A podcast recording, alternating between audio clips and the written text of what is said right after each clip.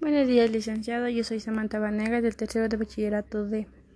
En mi video voy a presentar la aplicación de Kahoot. Comencemos. Kahoot es una plataforma gratuita que permite la creación de cuestionarios de evaluación.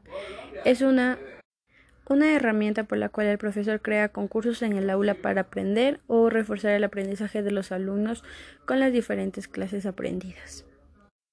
El primer paso es, lógicamente, registrarse en Kahoot. Para ello puedes elegir la página principal o entrar desde Google o una página de Facebook. Sigue los, las indicaciones y confirma la cuenta para que el correo electrónico te enviarán y listo. Una vez que tengas tu cuenta activa, puedes autentificar en la cuenta para acceder a una web, como la que aquí arriba para buscar contenido creado por otros usuarios e iniciarlo. Pero también puedes crear un Kahoot desde cero a través de las tres opciones inferiores. Crear un quiz.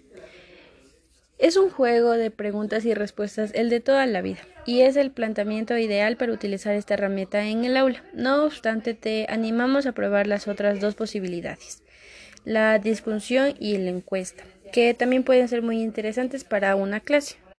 Pulsando en Kiss nos llevará directamente a la página para crearlo, algo similar a lo que eh, tienes arriba.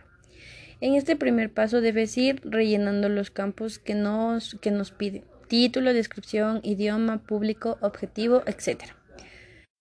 Cuando lo tengamos, pulsamos sobre el botón verde de la parte superior derecha para continuar y ya tendremos el Kahoot creado, pero sin preguntas. Esta siguiente ventana nos permitirá que añadamos las preguntas. Es muy intuitiva y muy sencilla de utilizar. Tienen las siguientes descripciones. Pregunta. La pregunta que deseas lanzar a tus alumnos. El límite de tiempo. Por defecto 20 segundos. Lo que depende es de ti. Las posibles respuestas. Al menos dos o hasta cuatro. Debes hacerle clic para marcar cuál es la respuesta correcta. Puedes añadir una imagen o un video. Esto es muy interesante para contextualizar la pregunta y también para que se pueda ayudar los estudiantes. Una vez que ya hayas culminado con estos datos, la pantalla deberá lucir parecido a esto. Para continuar, debes pulsar en Next y la pregunta se añadirá a tu cajón.